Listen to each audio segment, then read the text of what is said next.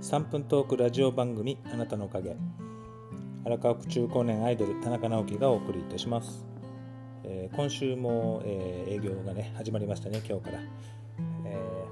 ー、なんとですね今日は、えいつもの使ってる電車がですね朝から停電で、え何にも動いてなくてですね振り替え輸送という感じで今まで乗ってた、まあ、最寄りの駅行ったらですね朝からまあものすごい人が混雑して、えー、振り替え輸送のためとか遅延の証明書みたいななんつうんですかねあれ並ぶ並んでてものすごい暑い日だったんでなんかすごいね、えー、イライラ感と熱気に包まれてる駅だし駅でしたけども、まあ、もうそれで電車は動かないんでちょっとお店に、ね、行かないとそれまずいので予約でね。でちょっとタクシーをね探してたんですけどもタクシーも全然回送ばっかりで朝は全くなくてですね。ま20分ぐらいですかね。外でもうさもう汗だくになってきてもうめんどくさくなっちゃったんで。結局今日は車でお店に来てまあ、ずっとね駐車場止めてるんで今日これからね帰って、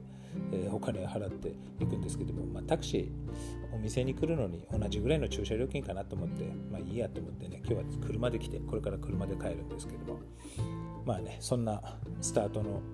えー、今週ですけれども、まあ、今日ちょっと営業中にですね気づいた気づいたということ、あ、もしかしてそういうことかっていうことがあって、まあ、これ別にお客さん向けじゃなくてね別に美容師さん向けっていうほどでもないんですけれどもなんとなく録音しとこうと思って、まあ、ついでにねラジオに入れちゃえと思ったんですけども、まあ、デジタルパーマの時にね今日気づいたんですけれども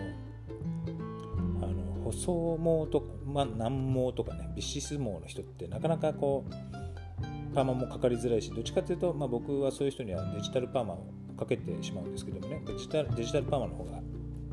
ね、ご自宅で再現しやすいしなっていうものもあって普通のパーマよりもデジタルパーマをちょっと多くかけさせていただいてるんですよね。普段から営業中。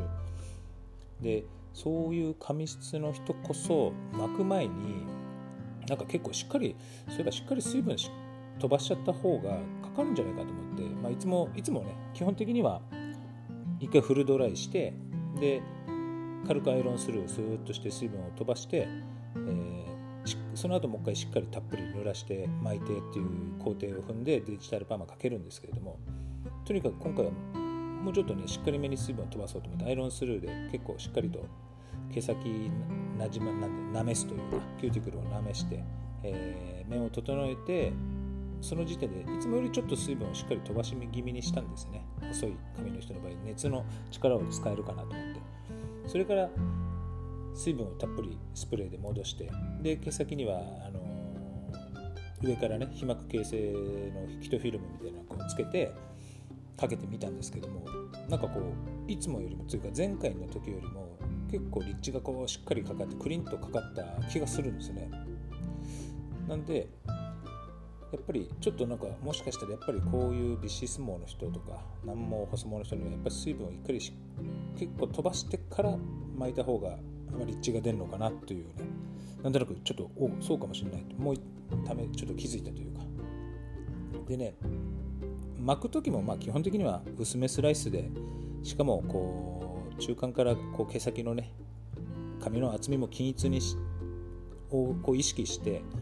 巻いたりもするんですけどもね。熱が均等にね伝わるようにと思って巻いたりしてちょっと多めに巻き込んでるとかですね。まあなんかそんなことはしてるんですけれどもなんとなくここの違いでちょっとこうそういう人にもかかりがしっかりかけられるんじゃないかなということをね気づいちょっとそう思ったんですけど。まあね上手い人はね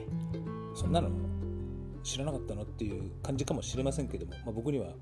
もしかしたらそうかなっていうちょっとねいい仕上がりだったんで、まあ、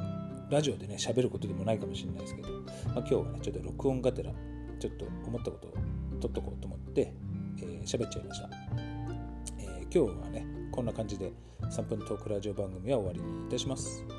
えーね、今日は本当に暑かったんでねなかなか冷房の効きがお店の中は悪かったんですけども明日はねまた暑いと思いますけども頑張っていきましょう。最後まで聞いていただいてありがとうございました。それではまた明日。